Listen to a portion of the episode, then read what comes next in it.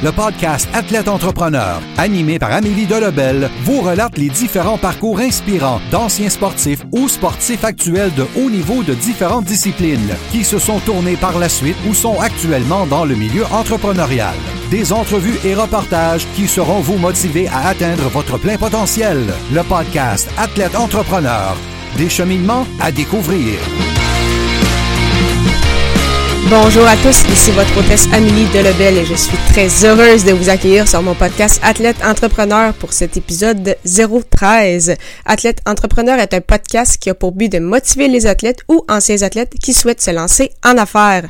Pour cette émission, je discute avec Geneviève Desmarquis, une athlète de taekwondo qui a représenté le Canada sur la scène internationale de 2004 à 2017.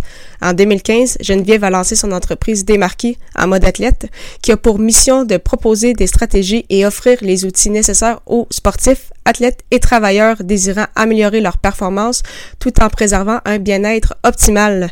Je vous laisse maintenant à cette entrevue forte, enrichissante. Bonne écoute! Alors, euh, je suis présentement avec euh, mon invité du jour, euh, Geneviève Desmarquis, qui a fait du taekwondo pendant pratiquement toute sa vie, représentant entre autres le Canada pendant une dizaine d'années sur la scène internationale. Elle a également lancé son entreprise Desmarquis en mode athlète, alors qu'elle était encore justement athlète en, taekwondo. Alors, sans plus attendre, salut Geneviève, comment ça va? Bonjour, ça va bien et toi? Oui, ça va très bien. Merci beaucoup. Alors, euh, première question, est-ce que tu pourrais nous expliquer pourquoi tu as décidé de faire du, taekwondo et par la suite, dans le fond, le, parcours que tu as eu dans, ce sport? Oui, euh, en fait, c'est euh, à, mon enfance. Mes frères et sœurs, moi, je suis la dernière de quatre enfants. Donc, moi, le, taekwondo, j'ai découvert via ma famille et j'avais très hâte de commencer parce que, tu sais, en tant que dernière, ben, tu veux beaucoup suivre les, les traces de, tes plus grands frères et sœurs. Donc, euh, moi, je les voyais partir avec leur habit, puis je trouvais ça donc bien hot, puis euh, j'allais voir leurs cours et tout ça. Fait que moi, j'ai eu très hâte de commencer à faire du taekwondo pour euh, suivre mes frères et sœurs. Puis, je pense que j'avais déjà quand même une certaine, dans mon ADN, probablement une certaine intensité aussi, parce que c'est assez intense comme sport. Donc, j'étais très athlétique quand même, je pense, assez jeune. J'aimais faire des courses à l'école, j'aimais l'éducation physique. donc, c'est c'est avec beaucoup de plaisir que j'ai commencé le taekwondo. Puis, euh, j'avais un entraîneur qui était euh, triple champion du monde. C'est quelqu'un qui, était très reconnu dans le taekwondo. C'est cette personne-là qui euh, m'a donné, je pense, la piqûre de la compétition. J'ai rapidement fait une première compétition à 8 ans.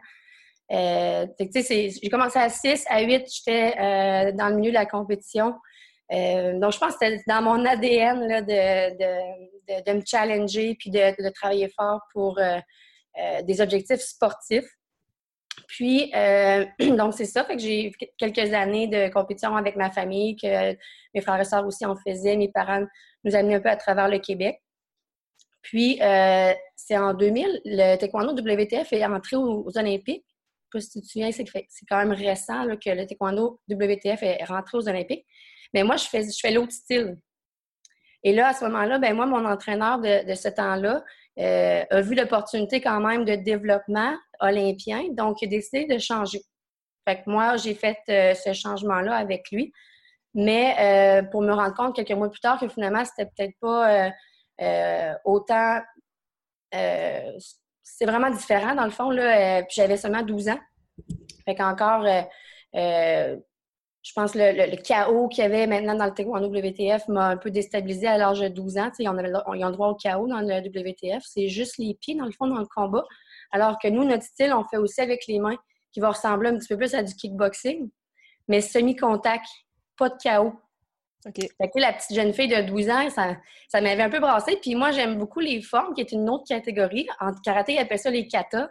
c'est les chorégraphies là, de mouvements, de, de, de défense puis d'attaque, tout ça. Donc, c'est plus esthétique, c'est plus euh, euh, la partie art, justement, de, cet art martial-là. Donc, euh, c'est ça, ça m'avait déstabilisé, puis j'ai décidé de changer de club à ce moment-là. Et j'ai continué avec un, club à Loretteville qui avait la famille Tran. Tran Ryukwan, c'est quelqu'un qui était reconnu quand même au Québec, et c'est lui qui a amené le taekwondo au Québec. Donc, c'était une personne reconnue. Donc, je suis allée là où il était, dans le fond, son club là-bas. quelques années, dans le fond, d'ajustement parce que j'avais essayé un autre style. Fait que là, tu sais, j'avais été un petit peu déstabilisée pour la compétition. Mais j'aimais tellement, je pensais taekwondo, le ITF, ma, ma, fédération à moi, que j'ai quand même continué, j'ai persévéré parce que j'avais vraiment des moins bons résultats en compétition et tout ça. Euh, et là, ben, à l'âge de 16 ans, j'ai essayé euh, une sélection nationale et j'ai été pris dans trois catégories, puis aussi sur l'équipe, parce que dans le fond, on a des épreuves individuelles puis des épreuves par équipe. Euh, donc là, ben, c'est un autre, carrément un autre univers qui s'est ouvert à moi. Puis ça, ben, ça a été le début, dans le fond, là, de, des compétitions internationales. J'ai mis beaucoup d'énergie là-dessus. Moi, je vais au volet au secondaire. J'ai euh, à contre-cœur arrêté de jouer au volleyball. Euh, je me suis vraiment concentrée. Je faisais de la préparation physique, préparation mentale et tout ça. Et là, ben, ça a été des années très, très intenses parce que je suis quelqu'un de très intense et qui aussi aime l'entraînement physique. Tu sais, des fois, dans, certains sports, les gens vont être passionnés de leur sport, mais c'est pas nécessairement leur tasse de de faire de l'entraînement physique et tout ça. Mais moi, c'est quelque chose qui me, qui, me passionnait également. Donc, ça a été justement beaucoup, beaucoup d'entraînement et euh, euh, qui m'a mené, dans le fond, à un épuisement, à avoir aussi des blessures en, lien avec mon taekwondo qui était beaucoup de contact, contact à la tête, contact au corps, tout ça, mais un surmenage là, parallèlement à ça, de l'endettement parce que c'était beaucoup à, faire des compétitions mondiales à partir de cet âge-là. Euh, fait que là, ça a été un petit peu de l'ajustement. En 2009, mettons cinq ans plus tard, j'ai arrêté de faire du combat. Euh, j'avais trop mal dans le dos, j'avais des maux de tête à tous les jours. Donc là, tu sais, les choses se sont graduellement, euh, euh des choses qui ont gradu, euh, diminué.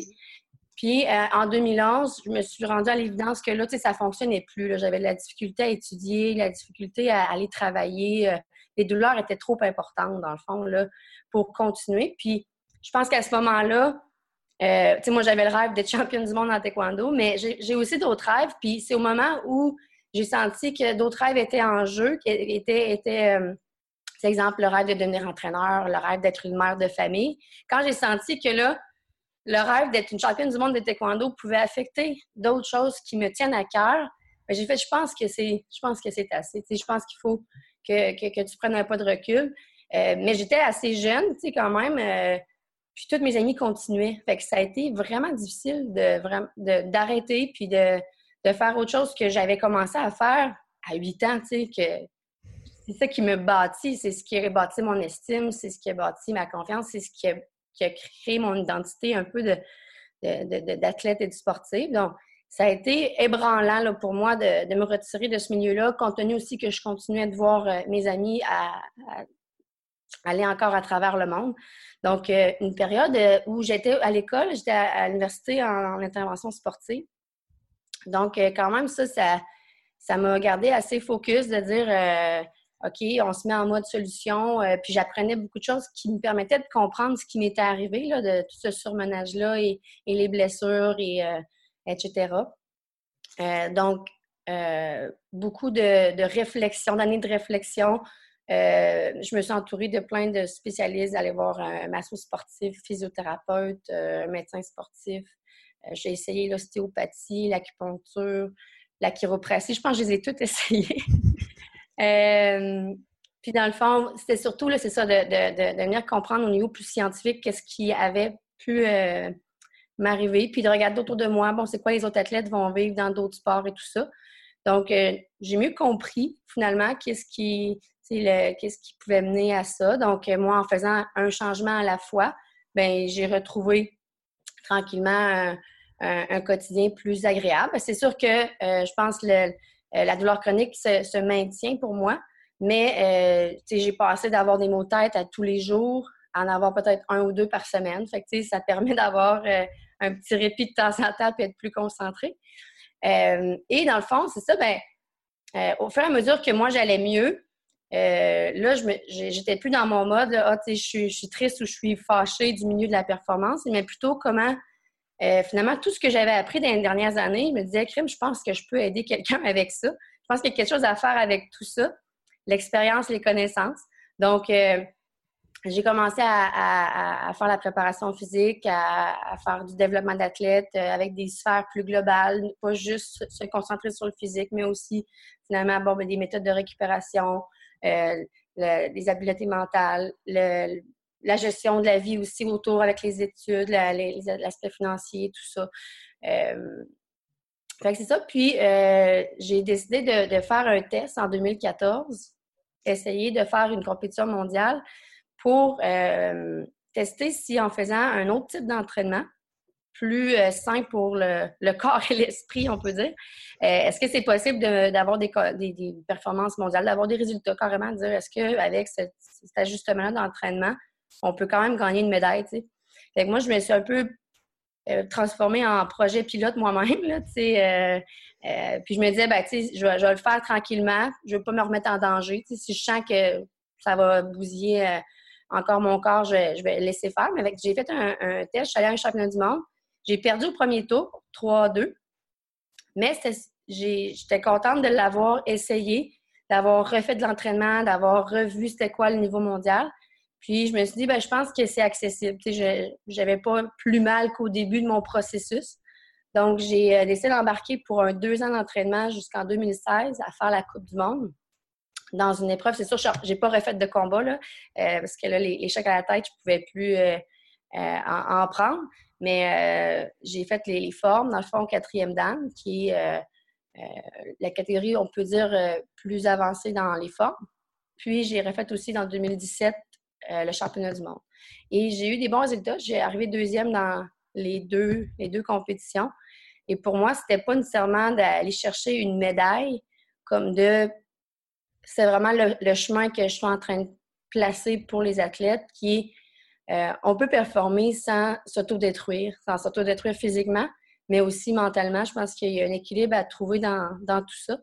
Et euh, et par la suite, ben, j'ai préparé mon arrêt parce que là, c'était pas pareil qu'en 2011 quand j'arrêtais à contre-cœur.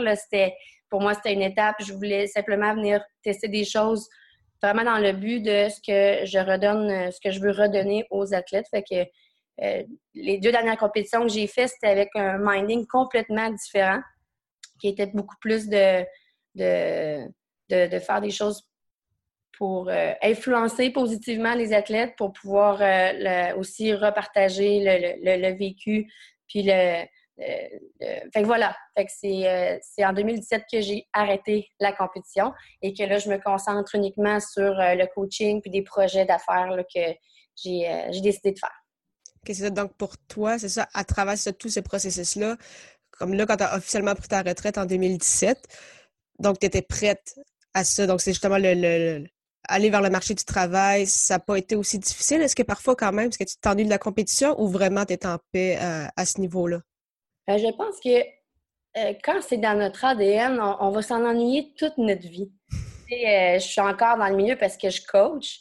Puis, tu sais, la, petite, il y a quelque chose qui se passe en moi, là, tu de dire, ah, sais, j'aimerais ça revivre ça.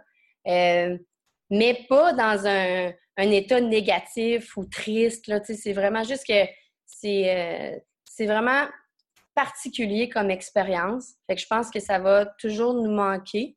Euh, ça va toujours me manquer. Mais en même temps, je pense que c'est aussi euh, en étant quand même dans le milieu, en étant coach, que il y, a, plein de choses de tout ça que j'aimais peut continuer, c'est-à-dire tout le réseau social. Moi, j'ai développé des amis euh, soit ici à Québec, qui est comme une famille, puis aussi des amis à l'étranger. Euh, des voyages, tu sais, c'est euh, de découvrir des différents pays, différentes cultures. Donc, je pense que je, vais, je vais pouvoir quand même continuer à, le vivre à, travers un autre rôle. Puis, justement, au cours de, de ton expérience, tu as parlé de, de surentraînement, tu as parlé d'endettement. Est-ce que c'est quand même des aspects qui touchent beaucoup plus d'athlètes qu'on pense? Et si oui, est-ce qu'il y a justement des, des solutions? Est-ce qu'il y a des ressources vers lesquelles les, athlètes de différentes disciplines, je veux dire, là, on parle de taekwondo, mais également des autres sports, est-ce que c'est ça, ces, athlètes-là peuvent se tourner vers des ressources? Là, il y a toi qui as décidé justement de, de te servir de cette expérience-là pour aider les autres, mais est-ce qu'il y a également d'autres types de, ressources? Oui, euh, c'est sûr que des fois, euh, si je revois un peu mon, parcours, c'est qu'il y a certaines ressources, des fois, qui sont pour euh, avec des critères. Tu sais, exemple, il y a des services pour ceux qui font partie de l'excellence à Québec.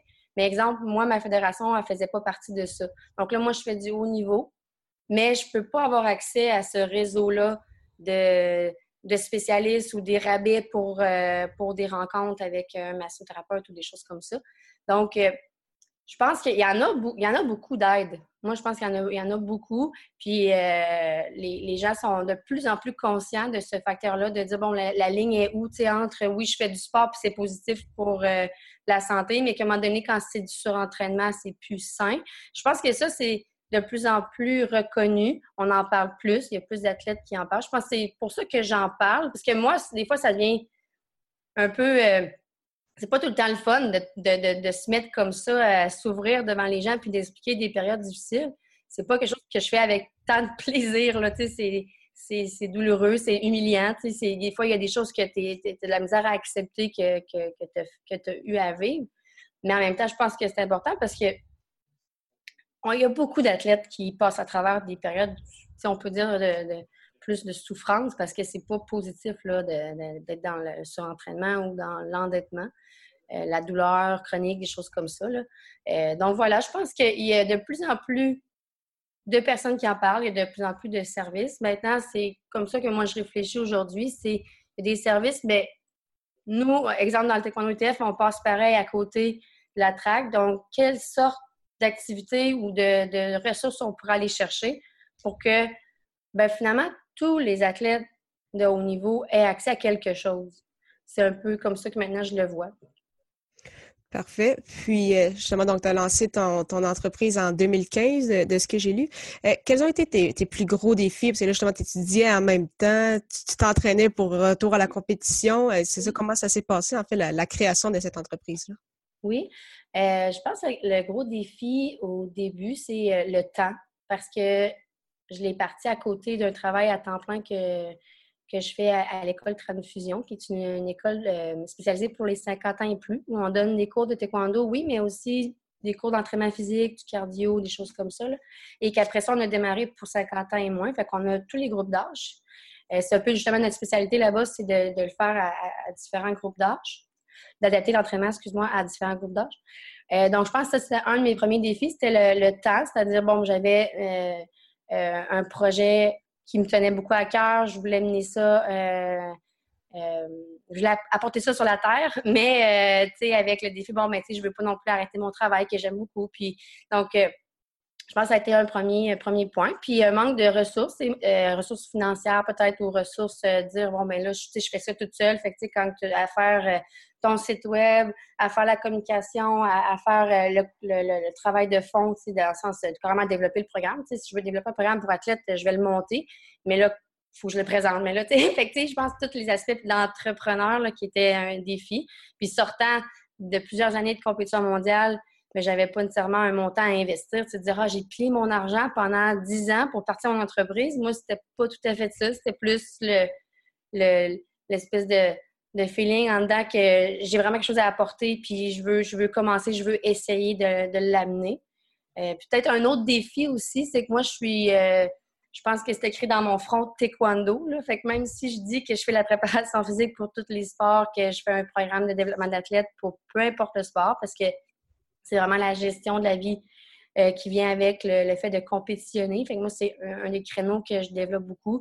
la prévention de blessures pour les gens qui se qui vont avoir tendance à faire beaucoup de choses physiquement parce que je travaille aussi en entreprise, des gens qui travaillent physique.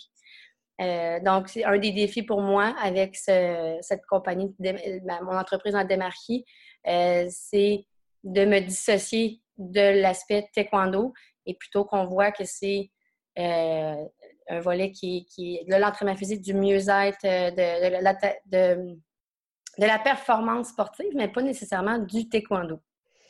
OK. Puis, euh, pour les prochaines années, est-ce que tu as des objectifs précis justement en lien avec ton entreprise? Est-ce que tu as d'autres projets également euh, euh, en tête ou en cours de route? ce qui est en cours de route, c'est le début du travail en entreprise. Dans le fond, j'ai eu une opportunité pour travailler avec des techniciens d'éoliennes. Puis, dans le fond, ce que je me suis rendu compte, c'est qu'il y avait des choses très similaires au, contexte sportif. Dans le fond, fait milieu de travail, ne veux pas, tu surmènes un peu ton corps ou tu fais des mouvements plus répétés que ce que ton corps pourrait euh, normalement avoir besoin. Donc, à quelque part, à un moment euh, c'est ça, que ce soit ton travail ou ton sport, euh, moi, c'est quelque chose qui, euh, m'intéresse de, trouver des stratégies pour que finalement tu puisses faire ce travail-là ou ce sport-là le plus longtemps possible sans avoir trop de conséquences négatives. Puis qu'à travers aussi les années, que ce soit pas complètement désagréable, de dire à chaque fois que tu finis ta journée de travail, t'as mal là, t'as mal là. C'est lourd, puis tu portes ça pendant plusieurs années. Fait que moi, c'est ça qu'un peu que j'ai vécu dans mon sport. Fait que là, je me rends compte que finalement, ben, c'est ce qui arrive aussi à plusieurs gens dans leur milieu de travail. Donc, euh, je pense que c'est ça. De plus en plus, c'est euh, le, créneau que je veux développer. Donc, je vais m'ouvrir aussi au milieu des, entreprises et non pas juste dans le milieu du sport. Mais c'est. Euh, et peut-être même, tu sais, je pense aussi des fois aller faire ma maîtrise ou d'aller plus loin, justement dans cette recherche-là de, de, stratégies, ressources pour continuer de performer dans son travail avec le moins de conséquences négatives sur ton, ton, physique et ton mental. C'est parfait. Alors, avant de, terminer l'entrevue, j'aimerais juste y aller pour des petites questions en rafale. Alors, la première, c'est quelle est la chose la plus importante que le sport t'a enseigné? Mon Dieu, beaucoup. C'est vraiment une question difficile. Mm. Euh, beaucoup de choses, la persévérance, bien entendu, euh, mais tu sais, je pense qu'avec, euh, si je fais vraiment le résumé de, tout, peut-être la résilience. C'est dans ce que. Euh, de, on a de l'adversité dans la vie, de l'adversité qui vient challenger ton mental ou ton physique, comment tu composes avec ça. Puis de ne pas devenir une victime, mais de devenir un acteur principal qui, qui reste solide, qui, qui, reste, je pense, justement avec le minding d'un sportif, qui je laisse pas tomber, je reste solide, je, je vois les solutions. Je pense que la résilience, c'est quelque chose qui, qui, a été important euh, comme apprentissage euh, dans mon parcours sportif. Ton plus beau euh, souvenir sportif? Ben là, c'est une autre vraiment difficile. Mm. c'est vraiment difficile comme question. Parce qu'il y en a beaucoup. Je pense que ça fait partie un peu de moi d'aimer beaucoup de choses, puis euh, d'avoir de, la difficulté à prioriser. Là. Moi, euh, tu, me dis qu'est-ce que tu préfères, euh, c'est vraiment la question la plus difficile. je pense un moment fort, ça a été mon premier championnat du monde que, que j'ai gagné, dans le fond, la première place. Que ça a été un moment assez important dans mon début de carrière de, de compétition internationale. je pense que en 2006, j'ai amené ma mère avec moi. C'est la première fois qu'elle prenait l'avion euh, ça a été un moment important aussi qu'elle soit avec moi pour cette compétition-là. Une autre fois, j'ai fait un championnat du monde avec ma soeur sur le tatami. Euh, ça, ça a été un moment fort aussi, dans le fond, d'être avec ma soeur pour cet euh, événement-là. Puis sinon, il y en aurait plein d'autres, mais je pense que c'est celui qui me vient en tête. Parfait. ma dernière question, c'est le meilleur conseil pour un ancien athlète ou un athlète actuel qui aimerait se lancer en affaires?